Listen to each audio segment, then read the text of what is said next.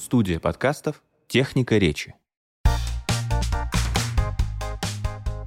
Всем привет! Вы слушаете специальный эпизод подкаста «Калькулятор», который выпускает студия «Техника речи». Меня зовут Лев Пархоменко, я экономический журналист, э, менеджер в IT-бизнесе, а с недавних пор еще и даже немножко предприниматель, о чем я надеюсь вам смогу рассказать э, чуть подробнее э, в следующих выпусках. Ну а пока special. Special — это нечто меж сезонами, не связанное с предыдущими темами, и это предновогодний special. Мы подводим итоги финансового года, а именно Э, итоги инвестиционные, что произошло с рынком российским, с мировым, чего нам э, ждать дальше, как быть э, в текущей ситуации, как она еще может измениться, особенно для тех, кто остается в России и инвестирует в России. Как я сказал, это спешл межсезонами, а предыдущий сезон у нас был на совсем доступную всем, кажется, тему, а именно про всякие подработки, которые я с большим удовольствием называл халтурами, потому что они ими и являются. И там целая тонна всякой годноты если вы вдруг это пропустили или не слышали, или хотите снова вспомнить об этом, там а, миллион разных способов, как потратить свободное от работы и учебы время с пользой и заработать каких-то денег. Welcome в наш feed на всех возможных подкаст-площадках. Предыдущие сезоны вас там ждут. И, конечно, друзья, должен сказать о нашем партнере. Партнер этого э, special выпуска компания Сбер. Она предоставляет много возможностей для частных инвесторов, и об одной из них я подробно расскажу вам ближе к середине эпизода. Не пропустите.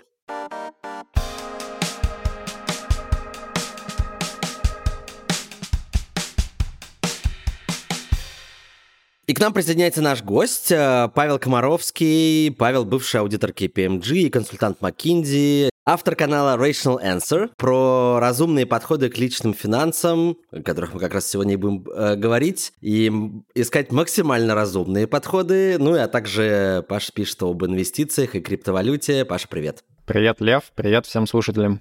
Если вы помните, мы с Пашей уже встречались примерно год назад, наверное, это было. Обсуждали разные способы, ну, скажем так, трансграничных переводов э, с России с остальным миром, какие есть возможности завести деньги, вывести деньги, перевести маме, забрать накопление, ну и так далее, и так далее. А сегодня мы, как я уже и говорил, поговорим об инвестициях, о личных инвестициях, о стратегиях, тактиках, вообще о том, что происходит. Попробуем подвести такой итог уходящего года. И э, начнем, наверное, с каких-то главных событий, что ли, которые произошли, потому что кажется, что явно те тенденции, назовем их так, которые начались в 22 году, в 23-м окончательно оформились, закрепились и как-то стали уже э, не чем-то новым, а чем-то постоянным. Но, тем не менее, события были и довольно важные. Давай мы с них, наверное, Паш, и начнем. Попробуем какой-то топ-3 назвать, что такого главного произошло на российском рынке в широком смысле этого слова в рамках нашей темы. Ну, я предлагаю сразу обсуждать, на самом деле, не только российский рынок, но еще и глобальный, потому что раньше когда-то была такая иллюзия у инвесторов, что, в принципе, финансы, они одинаково везде работают, что там, в Лондоне, что в Нью-Йорке, что в Москве, и разумный инвестор, он будет себя примерно одинаково вести. Но вот выяснилось после февраля 2022 года, что на самом деле совершенно разные вселенные, в которых существует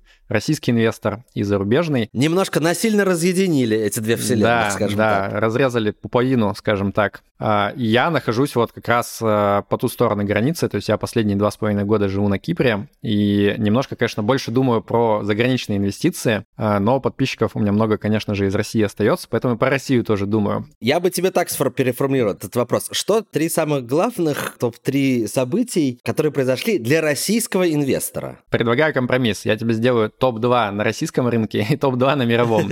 Ну, да, да, давай начнем с России. То есть у нас, э, в принципе, достаточно мощно все выросло на российском рынке. Индекс акций Мосбиржи, он вырос э, за этот год. Ну, он еще не закончился, но тем не менее, э, более чем на 50% плюс. И многие разные там вещи происходили. То есть IPO опять начались. То есть вот мы в том году еще как-то подтрунивали над всякими планами проводить первичное размещение акций. Но выяснилось, что очень актуальная тема. Прям много компаний это сделали. Вроде бы даже не безуспешно. Правда, обратная сторона медали это то, что курс э, доллара тоже подрос, ну, не на 50%, но там на 35% условно. То есть если в долларах считать, конечно, там не настолько все впечатляюще выросло, но, тем не менее, надо признать, что российский фондовый рынок, он вот показал э, весьма хорошие, можно даже сказать, отличные результаты за 23 год. А, ну и вторая вещь, наверное, которая для всех важна, это продолжение истории с санкциями. То есть сначала был первый шок в 22 году, когда только все произошло, но, как выяснилось, э, не все поняли намеки, и несмотря на то, что э, многие блогеры, я в том числе, вот как бы твердили весь год про то, что э, не нужно пытаться изнутри российской инфраструктуры пытаться, значит, инвестировать во всякие разные зарубежные акции, особенно американские, через СПБ биржу. Ну вот мы дожили и до санкций американских на СПБ биржу, и это для многих почему-то стало неожиданностью. Соответственно, сейчас люди до сих пор не могут понять, а что вообще будет с их активами, потому что месяц назад, когда ввели санкции, э, СПБ биржа в первый же день сказала, ребята,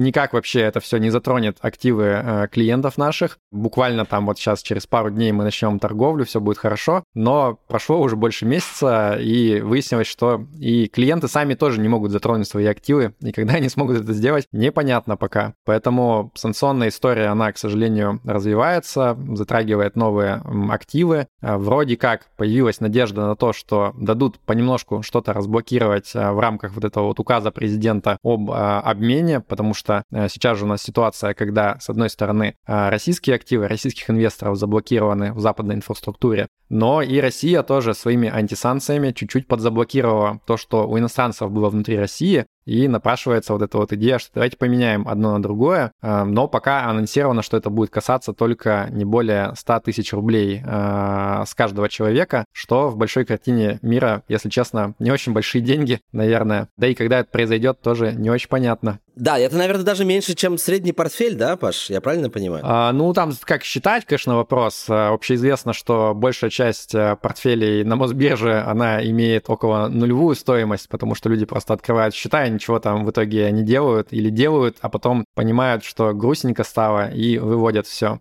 А, но, тем не менее, как бы это такой, мне кажется, скорее политический ход, да, чтобы вот как можно больше людей можно было охватить, и как можно большего количества людей возникло приятное чувство в области кошелька, что вот что-то им вернули, что они уже, возможно, и подсписали даже умственно. То есть это, конечно, не про большие капиталы. Все-таки я просто пытаюсь понять, по сравнению с теми заморозками, которые были в прошлом году, тогда заморозили акции российских компаний, торгуй, которые находятся в иностранной юрисдикции. Я правильно помню? То есть я просто пытаюсь понять разницу между тем, что было и сейчас, да. А, смотри, там э, не только акции, на самом деле, там же еще облигации есть, э, которые на выпускали, и, соответственно, вот много проблем было. В частности, у нас были популярные фонды Finex, которые, значит, э, были организованы по всем правилам западной науки, науки э, в иностранной юрисдикции вкладывались и в иностранные активы, и в российские. И вот э, все вот эти вот э, конструкции, которые предполагали какую, какое-то межстрановое взаимодействие, вот они все по большей части поломались. То есть, соответственно, если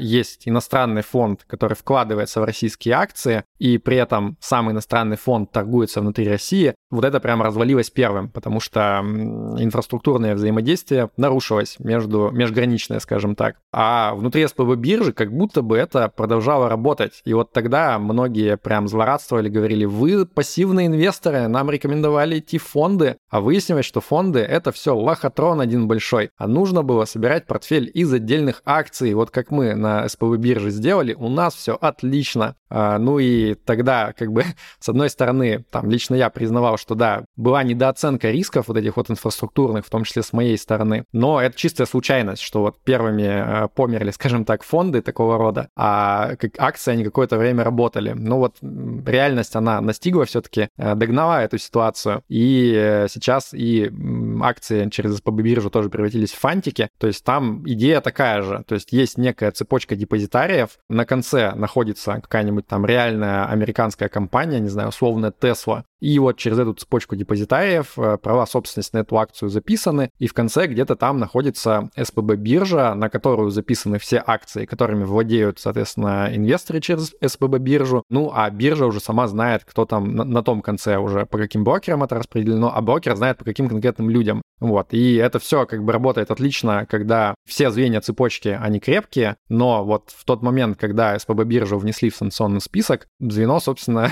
и разрушилось, которое связывало наш российский рынок и западный. И там же достаточно интересная ситуация, потому что по условиям вот этих вот санкций им сразу была выдана лицензия, что можно спокойненько все, значит, до 31 э, января 2024 э, года все там расчеты завершать и так далее. И первое время был такой оптимизм у инвесторов, многих там аналитиков, что вот сейчас мы все, значит, выведем, все успеем, все будет хорошо. Значит, медленно, но верно, СПБ биржа, ну, там, бизнес-модель у него, конечно же, нарушилась, потому что люди именно иностранными акциями приходили торговать. Но, тем не менее, с активами все будет нормально. Но вот выяснилось, что чего-то нет. То есть, э, видимо, контрагенты, которые обеспечивают всю эту инфраструктуру СПБ биржи, они напряглись и сказали, что нет, мы, если честно, не хотим вот даже сейчас никакие операции проводить, потому что, ну, как-то уже страшновато. Не хотим мы участвовать там в каком-то потенциальном нарушении санкций.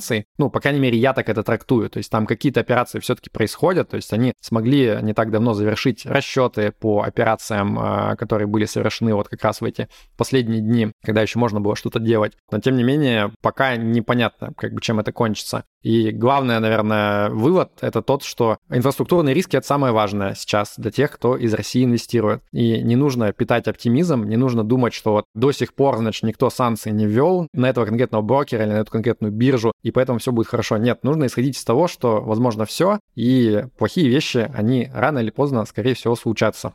Хорошо, давай тогда, как ты и обещал, топ-2 за пределами России. Да, международный рынок. Вот это, мне кажется, самое интересное. Мы жили очень долго, последние там лет 15, в эпоху сверхнизких ставок. То есть на Западе прям буквально ставки процента были ноль. Там где-то даже в Европе они были отрицательные. То есть, типа, ты даешь деньги в долг, там, условно, государству, и ты еще должен приплачивать за это, они тебе платят. И, значит, вот э, начиная с 22 года у нас ставки начали расти и продолжили расти в 23 году. И доросли в США аж до 5,5% годовых. Это, ну, в большой картине вещей, такой вот там столетней истории, это не так уж и много на самом деле, но в контексте последних там 15-20 лет это весьма много. И, судя по всему, вот мы плюс-минус приблизились или приближаемся к какому-то более-менее потолку э, уровня ставок, потому что уже сейчас э, не очень торопится Федеральная резервная система США каждое заседание что-то поднимать. Вот они немножко уже притормозили. Как там это дальше будет, вот точно предсказать никто не может на самом деле. Там есть разные вселенные, как то, что они там начнут снижать э, в следующем году достаточно резво. Есть еще вариант, что все зафиксируется на текущем уровне. Есть какая-то вселенная, где на самом деле и дальше будут продолжать поднимать, если вдруг будут какие-то новые непредвиденные всплески инфляции. И, соответственно, для международных инвесторов это на самом деле классная новость. Мы вернулись к старым добрым временам, э, про которые все вот эти вот классические книжки финансовые написаны. Портфель 60% акций, 40% облигаций. Вот он как раз примерно под э, ту вселенную, в которой мы сейчас находимся. Все старые правила вновь стали актуальны, скажем так. Да, да, потому что вот э, условно там два года назад вкладываться в классический портфель, когда у тебя там э, половина в акциях, а вторая половина в длинных облигациях, вот это прям классика-классика.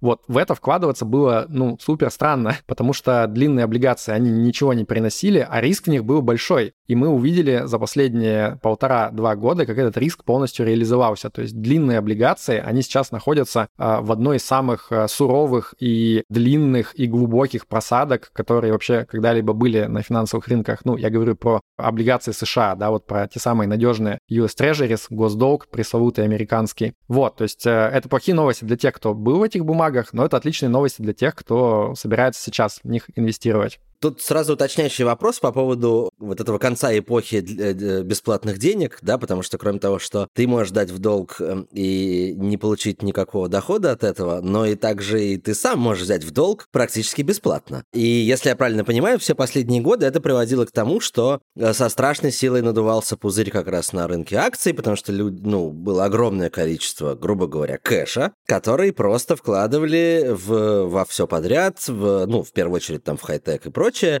что и было во многом топливом для вот этого безумного роста всех последних лет, грубо говоря. Можно ли теперь говорить, что это уже произошло или вот-вот произойдет, что все это начнет обратно, обратно сдуваться, грубо говоря, и тоже приходить в некотором смысле в норму, если она вообще тут есть, эта норма. Тут надо сразу сделать оговорку, что пузырь — это понятие достаточно философское и эфемерное. Пузыри очень легко предсказывать э, задним числом. А предсказать, находишься ли ты прямо сейчас в пузыре, ну, весьма посложнее, скажем так. И мне кажется, вот ты как раз затронул второе событие, скажем так, интересное 2023 года с точки зрения мировых рынков, это то, что они прям тоже очень хорошо выросли. То есть если посмотреть, э, с какими мыслями инвестиционные профессионалы, значительная их часть завершали 22 год, там было что-то вроде, ну, в следующем году жахнет. То есть вот ставки уже прям подняли достаточно неплохо, и еще дальше будут поднимать. Акции подпросели, и в 2023 году все, скорее всего, рухнет еще сильнее, когда ставки там доверху, до, до, до неба дорастут. Но произошло совершенно обратное на самом деле. То есть э, рынки выросли, тот же самый Standard Poor's 500 классический вырос на 20% плюс, и никакой рецессии в США не произошло. То есть у них вполне э, нормально вроде как экономика себя чувствует. И э, получилось, что все вот, кто предрекал какой-то неминуемый крах, они они вроде как я. ошиблись, получается. В данном случае. Да, ну ты был не одинок тут. Ну да. Вот. А, и в этом смысле вот возникает вопрос, а этот пузырь как бы он э, есть или он мнимый на самом деле? Потому что вот если так и будет продолжаться, да, то есть что экономика себя будет чувствовать нормально, инфляцию победили, тьфу-тьфу-тьфу, ну, там непонятно еще до конца, но она, тем не менее, сильно снизилась уже. А в какой-то момент начнут потихоньку снижать ставки. Это все достаточно позитивно звучит для финансовых рынков, и и, может быть, мы в итоге именуем вот этот какой-то страшный крах, да, который э, там все предрекали уже давно, и как-то потихоньку все будет расти дальше. Такая вселенная может быть. Может быть и крах, конечно же, потому что никто заранее не знает, что тем более произойдет. Вот следующее, как бы как будет выглядеть э, черный лебедь, следующий тоже никто не знает. Поэтому разумный инвестор, он должен быть по-хорошему готов э, к любому развитию событий. Потому что тот же самый 23 год, вот э, если посмотреть на американский рынок, да, там же не то, что все одновременно прям жестко выросло вверх. Нет, там весь рынок, он остался плюс-минус на нуле. И только топ там 5 или 10 технологических компаний, э, которые как раз запрыгнули на тренд искусственного интеллекта, и все поверили в то, что сейчас чат GPT, значит, э, заменит половину людского населения в следующем году, а может быть даже раньше. И, соответственно, все вот эти мегакорпорации, которые владеют этими бар бардами, GPT, ламами и прочими моделями, они, значит, и обогатятся просто неимоверно. А вот эти, эти компании выросли. То есть тех компаний вытащили просто весь э, рынок наверх. Ну, грубо говоря, за исключением, за исключением довольно печальной, но вполне действительно ожидаемой и предсказуемой истории с питерской биржей, все остальное это позитивчик, классно, все растет, все обещания катастроф не сбылись, так, так выходит. С точки зрения западного рынка точно да, потому что если бы два года назад сказали большинству инвестиционных профессионалов про то, что э, ставку поднимут э, с нуля практически до 5,5% и будет держать на этом уровне, все бы сказали, блин, это просто будет крах, там полный вообще э, конец обеда, акции рухнут, все будут бегать по потолку, и очень мало кто предсказ... предсказал бы, что вот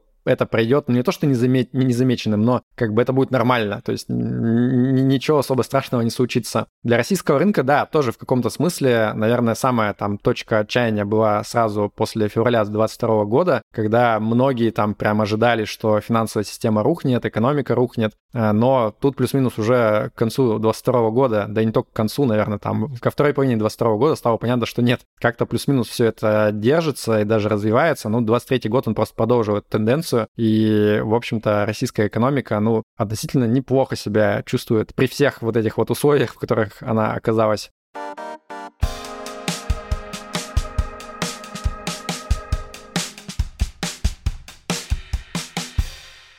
Тогда вопрос к тебе уже про твои личные события. На фоне всего этого, как изменились, э, изменилась твоя политика, стратегия, твой портфель? Как ты адаптировался к этому всему? Ну, у меня самое большое изменение, которое произошло, оно как раз вот связано с э, процентными ставками. То есть я до этого существенную часть своего портфеля держал в кэше, то, что называется, да, то есть это не наличка под матрасом, это вот те самые э, короткие надежные облигации, которые когда-то почти ничего не приносили, но, тем не менее, у них хорошее свойство, они не падают практически никогда. И э, вот я понял, что да, настало, настало время пересаживаться уже в тот самый более более классический портфель, и у меня, соответственно, в портфеле появились длинные облигации, ну, относительно длинные, средние, правильнее говорить, лет на 10 как раз надежные, то есть я считаю, что сейчас сильно заигрывать с менее надежными компаниями я не вижу большого резона, потому что в какие-то периоды они приносят большую премию к доходности, и ты такой, ну да, окей, я несу больше риск, но при этом я зарабатываю прям там на, не знаю, там 3-4% больше, например, да. А сейчас ситуация такая, что можно взять на себя больше риск, но плюсом ты сильно-то и не заработаешь э, от взятия этого большего риска, поэтому я вот выступаю за надежные бумаги. У меня в портфеле те самые US Treasuries занимают сейчас немаленькую часть, и э, многие из них, опять же, они десятилетние. То есть, наконец-то мы сейчас попали в ситуацию, когда можно надеяться на вот этот эффект диверсификации от разных классов активов, потому что э, до этого последние несколько лет у нас они одинаково себя вели. То есть ты, начитавшись книжек, мог думать, что вот я, значит, купил длинные облигации и акции, и у меня, когда акции будут падать, длинные облигации будут расти, и наоборот, значит, э, и вот это все будет друг другу равновешивать, у меня будет сбалансированный портфель, который будет в среднем все время расти. А выяснилось, что в 2022 году прекрасно упало все одновременно. И облигации сильно упали, и акции, и вот, в общем, диверсификация какая-то такая себе вышла. Вот, а сейчас, наоборот, можно ожидать, что э, вот эта вот динамика, она вернется в каком-то смысле, да, то есть если мы увидим все-таки в каком-то сценарии развития событий, что экономика повалится западная, значит, у нас э, акции все рухнут, то можно ожидать, что Федрезерв вот в этот момент как раз и начнет агрессивно снижать ставки. И, соответственно, вот эти вот э, наши облигации подлиннее, они вырастут. Поэтому мой портфель сейчас стал чуть больше похож на вот какую-то классику. Это одно большое изменение. А, значит, с точки зрения самих акций у меня ничего особо не поменялось. Их у меня как было раньше, существенная часть портфеля так и осталась. То есть я там сильно не пытаюсь сейчас поймать какой-то момент, там продать вовремя, выйти, докупиться. А, вот у меня доля остается прежней но при этом у меня появилась в портфеле даже крипта как некий инвестиционный инструмент, то есть я здесь прошел определенный путь, я когда-то вообще особо в сторону крипты не смотрел, считал, что это какая-то непонятная хрень для, значит, вот этих любителей доги-коинов и э, пошаманить, как в казино, э, поставить ставочки. А в 22 году я понял, что нет, крипта — это классно на самом деле, это вот такой инфраструктурный инструмент, э, который позволяет э, всякие разные штуки делать, которые нельзя делать в традиционных деньгах, поэтому у меня сначала появилась подушка безопасности финансовая в крипте. Я на самом деле последние два года практически только с крипты живу, то есть у меня там криптокарточки есть, э, я на них заложу стейблкоины, и прям везде хожу, расплачиваюсь там э, в магазине, в кино и так далее. Вот. А в 23 году я еще и понял, что я созрел, типа, немножко инвестировать в крипту. То есть не только стейблкоины, но и там биткоин прикупить, эфир, с ожиданием того, что следующие там лет 5 э, рано или поздно это все стрельнет э, вверх в какой-то момент, и можно будет сделать иксы, как говорят криптоны. Да, но вот буквально вот сию минуту, пока мы пишем э, этот подкаст, там биткоин, как я понимаю, пробивает какие-то, ну, не исторические потолки, но вполне себе этого и даже, наверное, последних двух лет, да, там 44 тысячи сейчас. Ну да, да, достаточно неплохо стрельнуло. Э, надо понимать, что биткоин, он такой, он ведет себя на самом деле похоже на вот такой крайне рискованный, рискованную версию акций, можно сказать так. То есть он точно так же зависит от э, процентной ставки, от ожиданий процентной ставки, и, наверное, можно предполагать, что вот сейчас многие люди ждут, что вот когда-то начнет процентная ставка снижаться, и акции еще больше начнут расти. И крипта вообще там попрет вверх, э, как она любит. То есть некое начало такого следующего большого цикла люди ожидают. И криптоны, они более оптимистичные, поэтому они, мне кажется, еще чуть раньше пытаются вот этот тренд как бы предсказать и оседлать. То есть это, грубо говоря, некоторый аванс будущим ожидаемым событиям, про которые пока еще не очень понятно, будут они или нет. Ну, ну да, но все финансовые рынки на этом построены, в общем-то,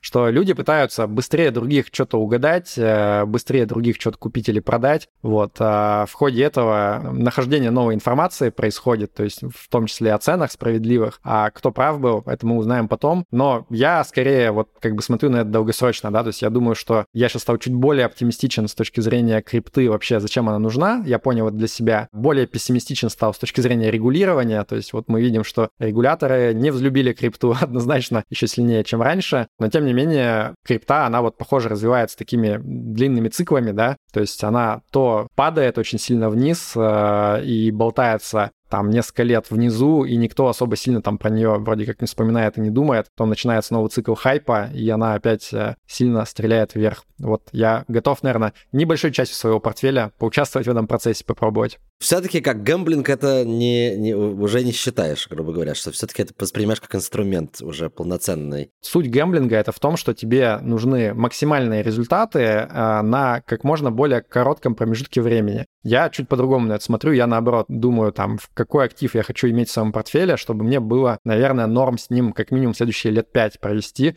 может быть, даже дольше. И вот мое изменение заключается в том, что я признал, что биткоин условный можно в этот пантеон активов допустить.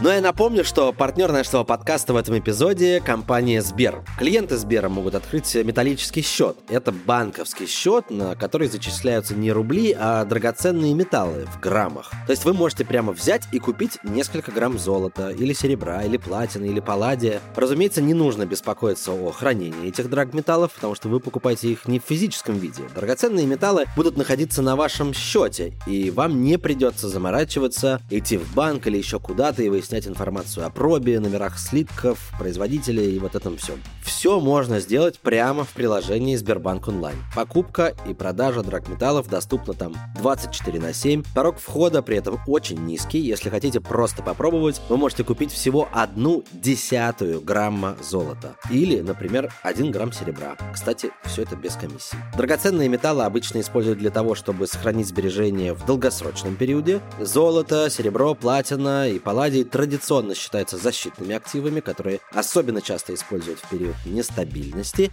а еще чтобы диверсифицировать свой портфель и снизить риски, о чем мы тоже сегодня говорили. В описании к этому эпизоду вас уже ждет ссылка на более подробную информацию о металлическом счете в Сбере, но имейте в виду, что все это не является индивидуальной инвестиционной рекомендацией, а результаты инвестирования в прошлом не гарантируют доходов в будущем.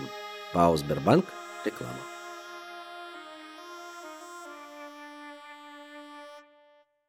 Давай попробуем э, перейти, собственно, к этим двум уже теперь раздельным вселенным, как ты их назвал, э, российскому рынку и э, зарубежному. Коротко давай попробуем разграничить с точки зрения разницы между теми возможностями, которые есть у тех, кто остался в России, и тех, кто уехал. Правила игры давай попробуем сформулировать сейчас. Проще сказать, наверное, что ушло с российского рынка. Ушло все зарубежное. Сейчас у нас из акций есть э, Мосбиржа, наша любимая, которая состоит там из, э, по большей части, десятка имен всем известных. Да, в общем-то, и все. То есть э, больше каких-то с инфраструктурной точки зрения выглядящих надежно вариантов в акциях как бы сильно и нету. Прости, а доступ как к азиатским рынкам тоже фактически не образовался так или иначе? Ну, как, смотри, для доступа нужно, чтобы его кто-то давал, да, то есть вот у нас, например, СПБ биржа выступала этим проводником, они, значит, все время говорили про то, что мы вам сейчас, э, значит, наложим много всяких разных акций азиатских, будет классно, потому что азиаты наши друзья, ну, как там, всякие китайцы, гонконгцы, вот эти все. Потом в какой-то момент выяснилось, что, оказывается, э, инфраструктурная цепочка к этим акциям, она почему-то тоже ненадежная, то есть там тоже почему-то все это идет через какие-то э, западные американские депозитарии и так далее. Но они сказали, ну, мы все-таки сделаем нормально по уму, вот будут еще и нормальные инфраструктурные цепочки. Как это сейчас будет работать, я, если честно, вот до конца не понимаю. И СПБ биржа, она не то чтобы вот прям 100% прозрачно эти все схемы рисует и всем объясняет, что происходит. То есть мне кажется, что им кажется несколько проще зазывать людей к себе, когда вот эта вот небольшая завеса недоговоренности остается, и люди такие, ну окей, ладно, наверное, нормально, понесем свои деньги им. Но мне кажется, что даже если предположить, что вот есть какие-то акции, которые там действительно западной инфраструктуры никак не касаются, они нашли там каких-то азиатских, э, значит, депозитариев, да, с которыми они напрямую работают, мне кажется, что это не значит, что рисков нету, потому что, ну, для таких стран, там, не знаю, западных, о которых мы говорим, все-таки вот эти вот потоки инвестиций, мне кажется, из России, вряд ли это большая часть тех, кто в них вкладывается. И когда они начинают сравнивать, что вот на одной чаше весов небольшой приток дополнительных денег э, на наш фондовый рынок, а на другой чаше весов э, в какой-то момент к тебе могут прийти э, ребята в черных костюмах из США и сказать, что, блин, вы, похоже, помогаете санкции обходить. Давайте-ка мы на вас наложим там какие-нибудь вторичные санкции. Или вот конкретно вашего депозитария, там, вашего брокера, вот что-то с ним тоже сделаем нехорошее. То многие начинают даже дружественные страны как-то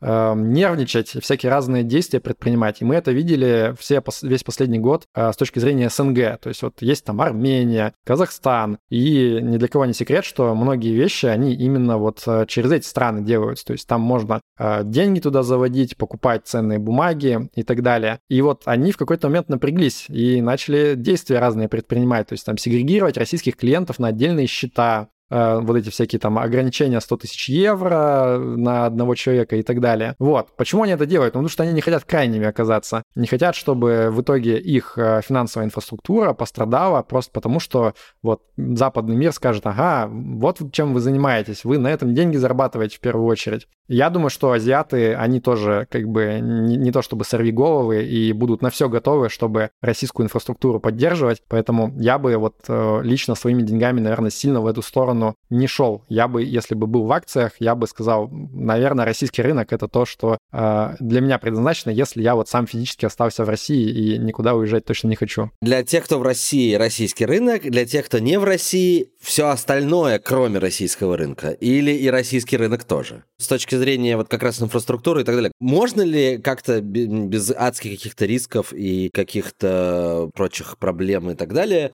находясь не в России, вкладываться в российский рынок и потом, видимо, как-то эту прибыль тоже забирать. Смотри предыдущий выпуск с Павлом Комаровским. Ну вот тут возникает много «если». То есть, с одной стороны, если у тебя э, российское гражданство, есть счета у российских брокеров, особенно не санкционных, потому что если ты как бы живешь там в Евросоюзе, имеешь ВНЖ, при этом вовсю пользуешься услугами какого-нибудь брокера, который попал под санкции, вот это может быть неудобно оказаться. Вот, если предположить, что все вот эти звезды сошлись, э, в принципе, сейчас можно действительно и живя в Европе с российским гражданством инвестировать в российский рынок, э, немножко иметь геморрой с тем, чтобы это как-то потом выводить, легализовывать и так далее, но вот концептуально пока вроде как бы нету каких-то жестких ограничений на это, но, опять же, не значит, что они в будущем не могут появиться, то есть могут просто все вот эти вот потоки финансовые еще усложниться сильнее могут в России что-нибудь новое придумать. Я поэтому в целом больше все-таки склоняюсь к тому, что если ты оказался там и там будущее свое видишь, наверное, логичнее вот как-то там пытаться все это обустраивать и финансовое свое тоже положение.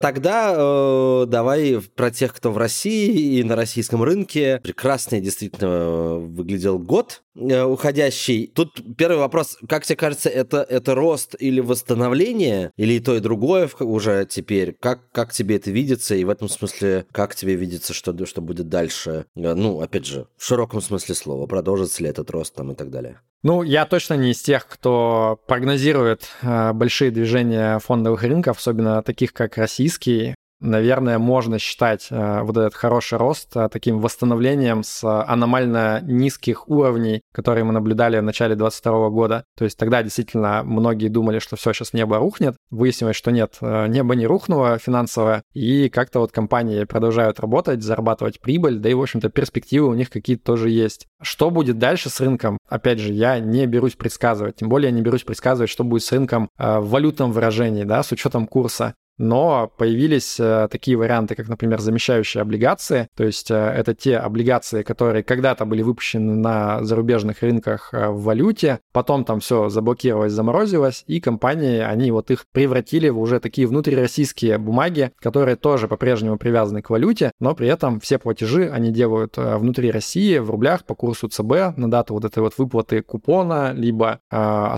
гашения основного тела долга, и, в общем-то, ну, выглядит не самым плохим вариантом эти штуки. То есть, если бы я жил в России, я бы, наверное, немалую часть портфеля вкладывал в что-то подобное. Потому что ты, с одной стороны, защищаешься от девальвации рубля, а с другой стороны, ты еще и доходность достаточно неплохую получаешь. То есть сейчас там доходности подпросели. Э, если мне не изменяет память, э, ну, процентов 6, наверное, годовых сейчас можно зарабатывать на этих облигациях. А, а до этого вообще вот как бы в середине года можно было там и 8,9% подкупить и зафиксировать себе такую доходность. Это выглядело так вообще неплохо. Поэтому вот э, мне кажется, что помимо акций, наверное, вот эта штука она весьма интересно должна выглядеть. Я правильно понимаю, это вместо еврооблигаций, грубо говоря? Ну, по сути, да, да. То есть э, вот еврооблигации, они были выпущены на чужих рынках, а вместо них превратили просто уже вот как бы наши облигации внутрироссийские. Единственный вопрос, конечно, у людей возникает, у самых таких скептиков-пессимистов, которые, как мы выяснили, самые адекватные ребята и есть в некоторые периоды развития нашей жизни.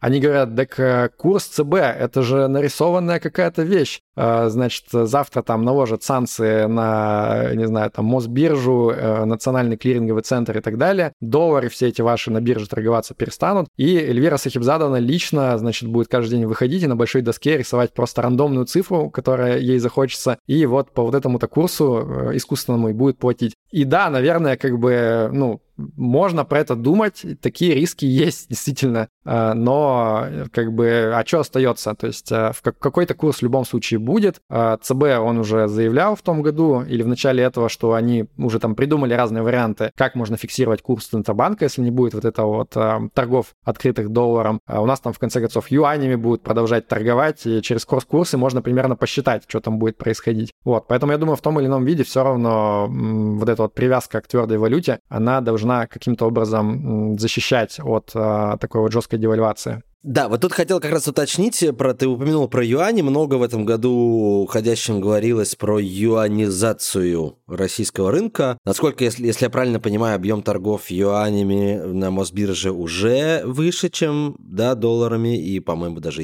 ну, в смысле, даже вместе взятые с евро. Поправь меня, если я ошибаюсь. Ну, в общем, anyway, юаней много на рынке. Опять же, это все в ту же степь э, малопрогнозируемой э, э, курсовой истории, или все-таки, как и с долларами, я имею в виду, и с евро, да? Или все-таки здесь какие-то немножко другие правила игры, и, например, можно пытаться инвестировать в юань, например? Не, ну пытаться можно, то есть юань с точки зрения инфраструктурной, он, конечно, выглядит чуть-чуть лучше. То есть вот э, вряд ли можно предполагать, что Китай наложит санкции на там, Мосбиржу, и торги юанями на бирже помрут. Ну, как минимум, э, именно как бы вот самого какого-то доллара, да, биржевого, если сравнивать с вот этими замещающими облигациями, да, которые квази привязаны к доллару евро, а на самом деле там все в рублях платится. Ну вот как бы с ними, наверное, прям совсем страшного не должно ничего произойти. Но мне юань чуть меньше нравится тем, э, точнее точнее даже юаневые инструменты, что они как будто бы менее доходные. То есть э, вот если сравнивать те же самые замещающие облигации и юаневые, там большая пропасть в доходности. Когда только юаневые облигации выпускали, там было ну, процента 3,5-4 годовых, в то время как замещающие облигации были, вот как я сказал, на уровне там 8% плюс. Сейчас этот гэп вроде как подсократился и поближе стали доходности, но тем не менее, э, ну, лично у меня сейчас нет больших аргументов, почему нужно идти в юаневые облигации, а не в замещающие. Тем более, что сам юань, он же тоже к доллару колеблется, и вот э, если там с начала года посмотреть, с 23-го, то там на несколько процентов юань подослабнуть успел, и вроде как бы вот эти вот несколько процентов доходности это могло и съесть. В следующие полгода может в другую сторону стрельнуть, конечно, и наоборот, значит, юань укрепиться. Поэтому, ну, не знаю, я вот на скидку не вижу большой выгоды именно в том, чтобы, значит, а, всю консервативную часть портфеля обязательно в юаневые инструменты перекладывать. Все-таки, если говорить о самом, о самом рынке, непосредственно, что называется, куда бы ты смотрел? Не знаю, сектора, компании? Я вообще не смотрю. То есть я не из тех, знаешь, кто, как Уоррен Баффет, обкладывается всеми финансовыми отчетностями, целыми днями их читает, выбирает лучший сектор, лучше всех знает, и что происходит с нефтью, что, значит, будет с сельским хозяйством. Вот я не из таких. Я парень простой, я люблю вложиться в рынок целиком и больше про это не думать. То есть ты покупаешь индексы, и в этом смысле на российском рынке это также актуально покупать индекс Мосбиржи и просто расти. Да, то есть российский рынок в любом случае, мы все понимаем, из чего он состоит по большей части, какие там сектора превалируют, какие там компании, поэтому там не такой прям большой выбор. А если у вас есть энтузиазм, вы, конечно, можете сидеть, читать какой-нибудь условно smart-lab целыми днями, умных людей пытаться там найти, читать отчетности. Это все достаточно интересно на самом деле. Вообще читать отчетности — это полезный навык в жизни в каком-то смысле но у меня есть большие вопросы к эм, эффективности траты такой времени. Может быть, было бы полезнее целый год Python поучить, как говорили классики российской литературы. А долгосрочно это, возможно, вам больше дивидендов принесет. Друзья, а сейчас мы прервемся буквально на пару минут, чтобы послушать трейлер долгожданного нового сезона подкаста о русском языке «Розенталь и Гильденстерн». Всем привет, это подкаст о языке и лингвистике «Розенталь и Гильденстерн», подкаст студии «Техника речи». А мы его ведущие. Я Александр Садиков, я журналист. Я Владимир Пахомов, научный сотрудник Института русского языка РАН, научный руководитель портала Грамота.ру. Мы продолжаем наш сезон о будущем русского языка. Каким мог бы быть подкаст Розенталь и Гильденстерн, если бы он выходил, не знаю, в 2050 году? Каким будет язык через 50, через 100, через 200 лет? Ну вот текущие все-таки споры о феминитивах, конечно, так или иначе закончатся. Будем слышать все больше слова «Беларусь» или «Молдова» и перестанет как-то восприниматься как непривычное. Слово «скучно», «скучно» уже пошло по этому пути. Поговорим об этом в 2050 году. Там уже «конечно» побеждает. Этот сезон выходит на платформе МТС Строки. Вы можете первыми и, самое главное, бесплатно слушать все наши новые эпизоды этого сезона о будущем русского языка. Они выходят по понедельникам. На других платформах этот сезон тоже непременно появится, но позже, поэтому если вы не хотите ждать месяц, а хотите послушать прямо сейчас, то, конечно, нужно идти в приложение Строки и слушать подкаст Розентали Гильденстерн там.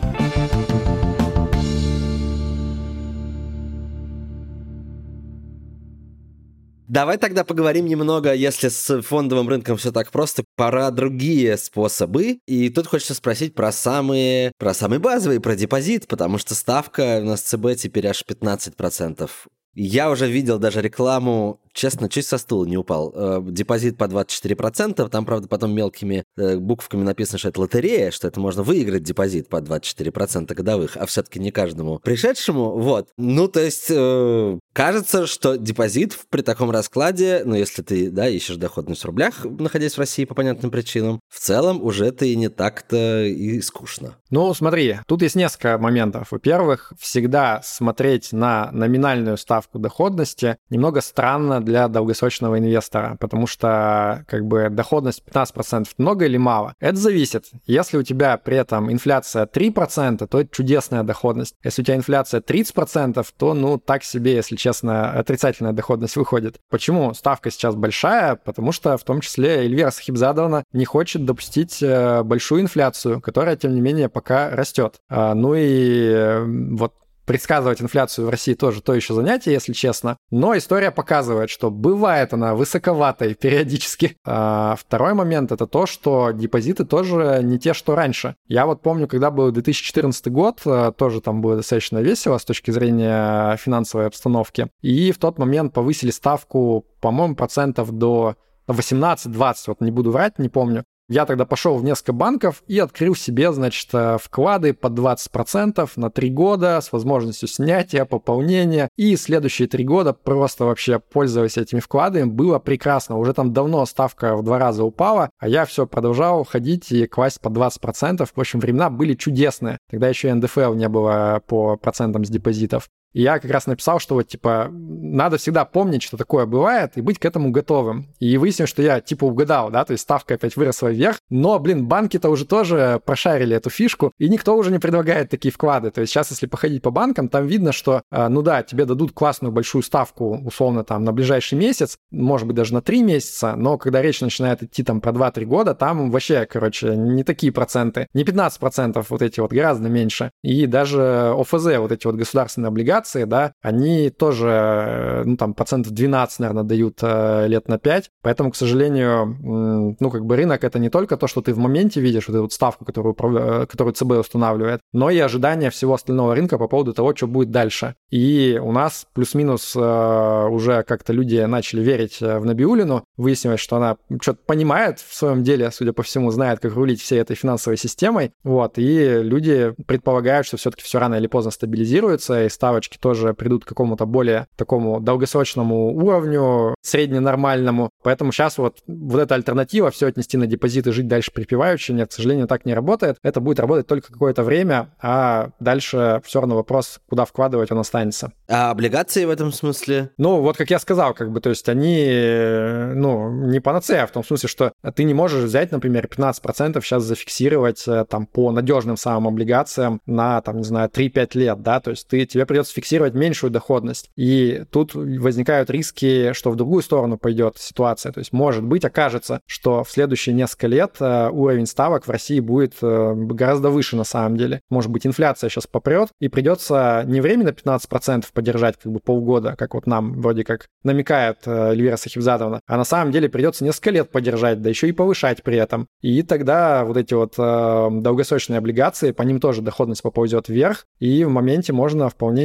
неплохую просадку получить по длинным бумагам. Поэтому тут как бы бывает всякое. В каком-то смысле интересный инструмент, про который люди реже думают, это облигации защиты от инфляции. То есть э, э, называется то, что на Западе TIPS, э, Treasury Inflation Protected Securities, а в России OFZ-IN, не знаю сейчас даже как IN расшифровывается, инфляционные, наверное, так и называются. Вот на Западе последние там 15 лет эти э, облигации защиты от инфляции, они имели отрицательную доходность. То есть ты вкладываешь бабки, говоришь, ну ладно, окей, я согласен, что следующие 10 лет я буду там условно минус полтора процента от инфляции. Каждый год терять. Звучит как бы дико, но а что делать? Других не давали. Так вот сейчас, э, наконец-то, на Западе уже есть с положительной доходностью такие э, облигации, а в России они, в общем-то, традиционно имеют положительную доходность, и, может быть, имеет смысл подумать в эту сторону драгметаллы, может быть, какие-то другие активы. Ну, в общем, что еще, куда еще можно положить деньги, чтобы хотя бы сохранить, а уж тем более, тем более что-то на них заработать. Что еще остается тут в арсенале? Не, ну, драгметаллы традиционно многие люди любят, э, мне кажется, что немножко любят, эм, не совсем понимая до конца, во что они вкладываются и как себя ведет этот тип актива. Потому что самый популярный нарратив про золото это то, что вот, блин, золото это вечный актив. Он никогда, значит, не падает в цене, он всегда инфляцию отбивает, вот что бы ни случилось, если там начнется Армагеддон с зомбями на улицах, то золото все равно будет в цене. И вот там на днях были новости про то, что, значит, золото превысило пик вот этот вот all-time high, то есть, типа, золото стоит так дорого, как оно никогда не стоило. Тут есть одно большое лукавство, то есть во всех этих расчетах не принимается в расчет инфляция. Если ее учесть, то внезапно вот график вообще по-другому выглядит. Оказывается, что в 1980 году те, кто прикупили золотишко, у них оно потом в следующие несколько лет просело аж на 85% из-за инфляции,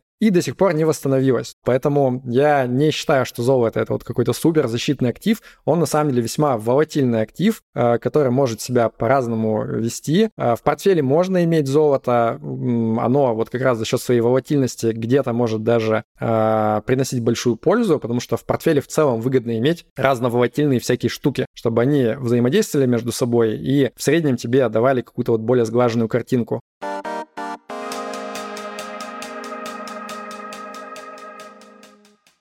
Давай еще немножко поговорим про э, все-таки тех, кто уехал, да, понятно, что тут можно очень долго говорить, потому что им доступны, доступен реально весь остальной мир, но тем не менее, э, может быть, э, твои какие-то тоже рекомендации широкими мазками, скажем так, на следующий год. Я не даю рекомендации на год. Э, мне кажется, что долгосрочный инвестор, он всегда должен думать э, долгосрочными горизонтами. То есть надо смириться с тем, что ты, скорее всего, не предскажешь, что будет в следующем году конкретно, и покупать то, что ты готов держать многие годы. А здесь, на самом деле, главный совет — это, ну, как бы вкладываться в свое образование, финансовую грамотность. То есть, э, ну, нужно представлять примерно, как вообще работают финансовые рынки, по каким законам там все развивается, какие портфели составлять имеет смысл. Причем здесь надо просто правильно выбрать, в какую сторону вы развиваетесь, потому что зайдя в секцию книжного, где написано там, как инвестировать, да, научись финансам, там будут совершенно разные вещи. Больше половины книг будет про то, как там с помощью теханализа научиться рисовать на мониторе всякие разные красивые графики и угадывать, что вот здесь фигура голова и плечи, а здесь фигура там динозавр поет в сосновом лесу, как бы и потом типа из этого делать вывод, а куда пойдет график дальше. Вот это плохое самообразование, оно вас не в ту сторону ведет. Нужно по большей части э, как бы брать базу, на мой взгляд, от пассивных инвестиций, то есть от тех, кто говорит про э, портфельные инвестиции, про долгосрочные вложения без каких-то суперактивных попыток э, переиграть рынок. Э, и здесь на самом деле Ну, как бы есть, есть хорошие книги, есть даже на русском хорошие книги, есть хорошие там сборники курсов практически бесплатных. Э, я даже в какой-то момент у себя на канале делал пост вот про то, что я считаю самыми нормальными источниками, как раз вот для тех, кто хочет начать обучаться. Вот это прям будет очень важное вложение на всю следующую жизнь финансовую. Самообразование придется точно постигать. Э, к сожалению, тут в финансах не работает так, что ты нашел умного человека, дал ему денег, и он за тебя все сделал. Потому что, как бы, если ты не шаришь в этой области, то тебе и умного человека сложно выбрать. А даже если он оказался умным, он еще и честным должен быть, иначе он вложит так, как будет э, выгоднее ему, а не тебе. Есть э, классический прием любого, так сказать, интер- интервьюера в ответ на такой ответ это «А как выглядит ваш портфель, Павел?» Ну, про крипту ты уже сказал, но все-таки с точки зрения структуры стало больше похоже на классический портфель из акций и облигаций, да? Если смотреть по профилю, я достаточно молодой, там много зарабатываю, и по классике мне нужно иметь прям портфель с большим количеством акций. Типа вот там должно быть, ну, процентов там 80-90 акций, да. А я в какой-то момент понял, что нет, похоже, это для меня типа чуть-чуть слишком агрессивно, и мне, наверное, спокойнее на текущем этапе жизни с чем-то более сбалансированным. То есть у меня сейчас больше похоже вот условно на там 50% акций, 50% э, инструменты типа тех же самых облигаций, да, вот сейчас в которые в длинные я переложился. Есть еще всякие небольшие кармашки с разными вещами, там немного золота есть, немного крипты, но я думаю, что, наверное, в какой-то момент я буду в более агрессивный портфель перекладываться, возможно, но пока вот как раз мне нравится то, что текущая ситуация на рынке, она позволяет как бы и в облигациях зафиксировать неплохую доходность, и, ну, как бы в акциях тоже иметь какую-то аллокацию. Если говорить про акции, можешь пару слов сказать про свой портфель? У меня там все супер просто. То есть у меня можно считать, что это мировой портфель акций. То есть я не нахожусь в стане тех, кто считает, что вот США, только надо в США вкладываться. Всем очевидно, что в США всегда будет расти быстрее. То есть тут, как правило, все-таки мир циклично развивается. То есть да, последние 15 лет США вообще с огромным отрывом просто вообще разрывают весь остальной мир и растут прям очень круто. Но это не значит, что в следующие 10 лет все не может может поменяться в обратную сторону. И наоборот, как бы США будет расти медленнее, а рынки других стран, они вот будут стрелять вверх. Поэтому я здесь выступаю как агностик. У меня вот как бы условно акции всего мира. Там есть и США половина, но и другая половина мира тоже представлена. На этом, наверное, мы закончим. Спасибо тебе большое, с наступающими праздниками тебя и хорошего финансового года. Спасибо тебе за интересные вопросы. Тебе тоже всего самого лучшего. И всем слушателям всего классного и классных результатов во всех сферах жизни в следующем году. Спасибо. Пока. Пока. Ну, а на этом мы будем с вами понемногу прощаться. Это был подкаст «Калькулятор», его выпускает студия «Техника речи». Меня зовут Лев Пархоменко. Надеюсь, с вами увидимся уже очень скоро, но уже точно в будущем году. Спасибо Сберу, который стал нашим партнером в этом эпизоде. По ссылке в описании вы можете перейти в приложение Сбербанк онлайн и открыть металлический счет э, в золоте, серебре, платине или палладии. А для каждого металла вам нужен будет отдельный счет, а купить и продать его банку можно будет в любой момент и без комиссии. Довольно удобно. Подписывайтесь Подписывайтесь на подкаст на платформе, на которой вы нас сейчас слушаете, чтобы не пропустить момент, тот самый момент, когда выйдет следующий выпуск, даже, может быть, и следующий сезон. Пишите нам на почту подкаст собака техника речи студио и в телеграм-аккаунт Техника Речи, если хотите поделиться мнением или предложить тему эпизода, мы будем очень-очень рады. А если хотите купить рекламу, тем более немедленно, скорее же пишите в телеграм нашему э, sales-менеджеру Алсу. Все эти контакты тоже есть в описании этого эпизода, но над этим подкастом подкастом работали продюсер и редактор Данил Остапов, монтажер Сергей Скурту и композитор Виктор Давыдов. Всем пока, до скорого, с наступающими праздниками, хорошего настроения и хорошенько вам отдохнуть. Пока.